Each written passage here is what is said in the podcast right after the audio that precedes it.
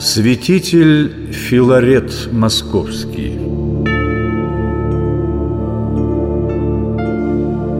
Одним из крупнейших деятелей в истории как русской церкви, так и российского государства XIX столетия был митрополит Московский и Коломенский Филарет Дроздов.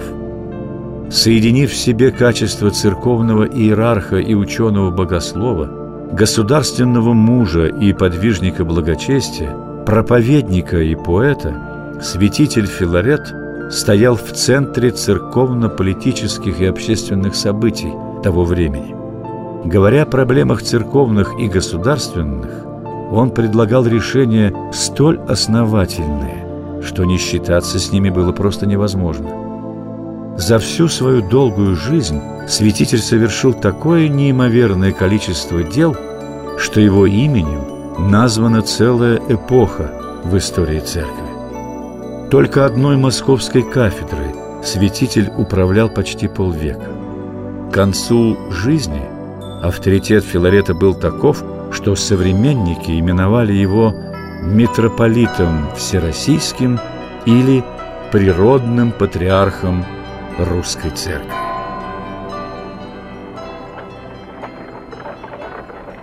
Родился будущий святитель в 1782 году в священнической семье в древнем подмосковном городе Коломне и в крещении был назван Василием. Начав свое образование в Коломенской духовной семинарии, Василий Дроздов завершил его в Троице-Сергиевой лавре.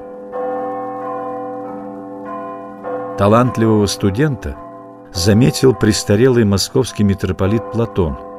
В 1808 году он оставил Василия преподавателем поэтики и риторики в Лаврской семинарии, уговорив принять монашество.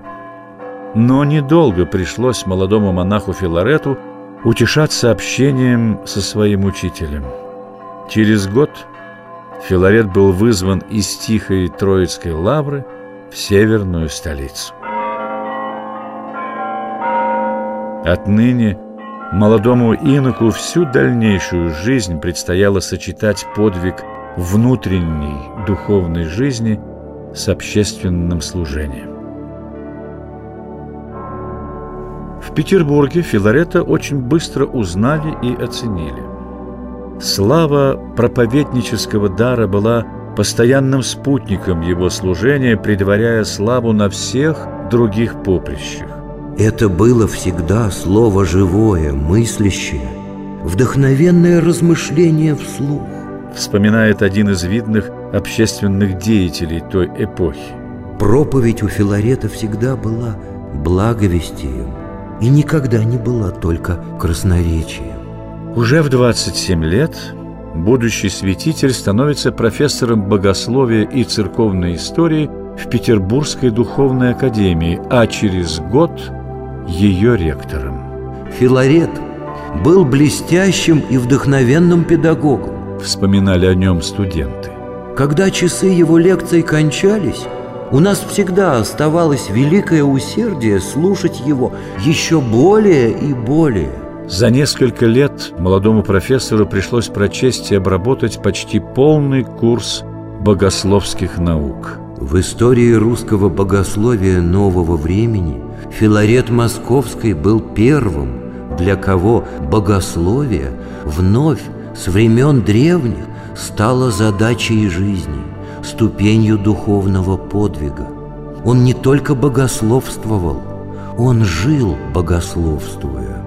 Пишет о нем известный церковный историк.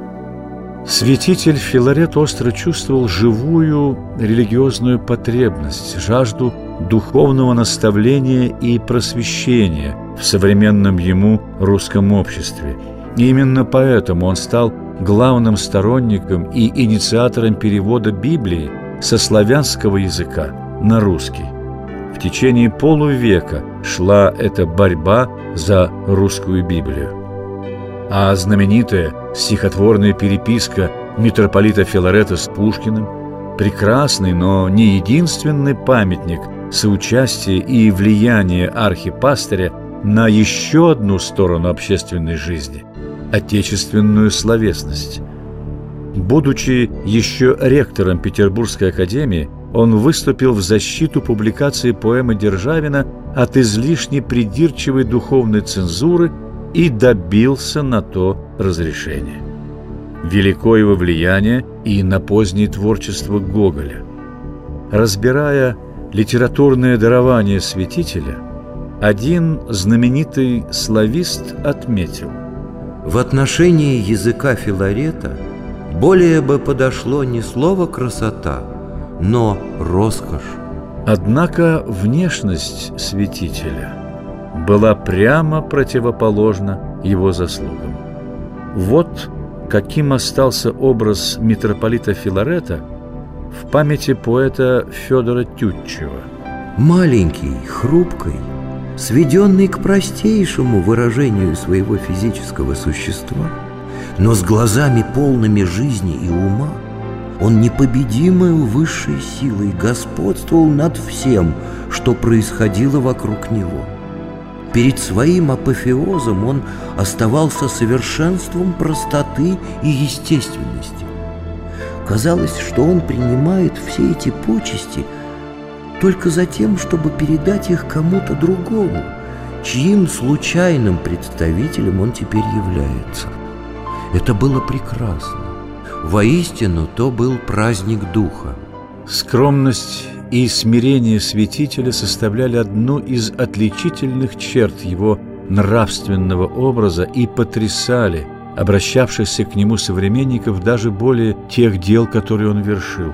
«Одно смирение может водворить в душе мир», писал митрополит в одном из писем. «Душа несмиренная, мрачна и смутна, но стоит ей лишь поворотиться к оному, сразу начнет являться в ней истинный свет. Стремясь к совершенству этих качеств души, митрополит не чуждался и даже искал наставлений у своих подчиненных. Вот что пишет он одному из них. «Не прогневайтесь и не думайте, что я гневаюсь. Если вы в чем имеете жаловаться на меня, скажите – я рад исправиться по вашему слову. Желаю лишь, чтобы смиренная мысль помогала нам быть осторожными. После смерти святителя в 1867 году обер-прокурор Синода писал в своем годовом отчете императору. В продолжении более полустолетия лет не было таких церковных дел, в которых не участвовал бы со всей энергией этот знаменитый московский иерарх. Таким предстает для нас образ великого московского святителя, заслужившего своим благочестием и остротой ума любовь и уважение современников.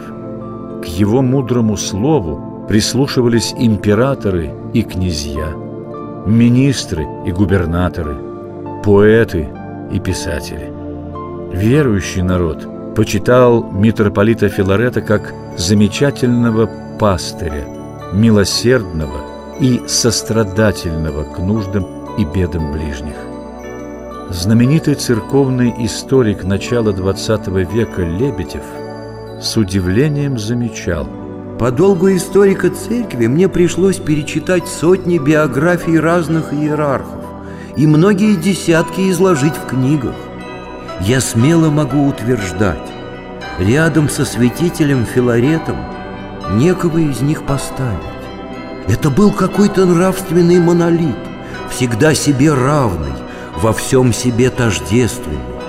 Слово его не расходилось с делом, и сказанное им на десятки лет ранее – с точностью повторяется и осуществляется впоследствии.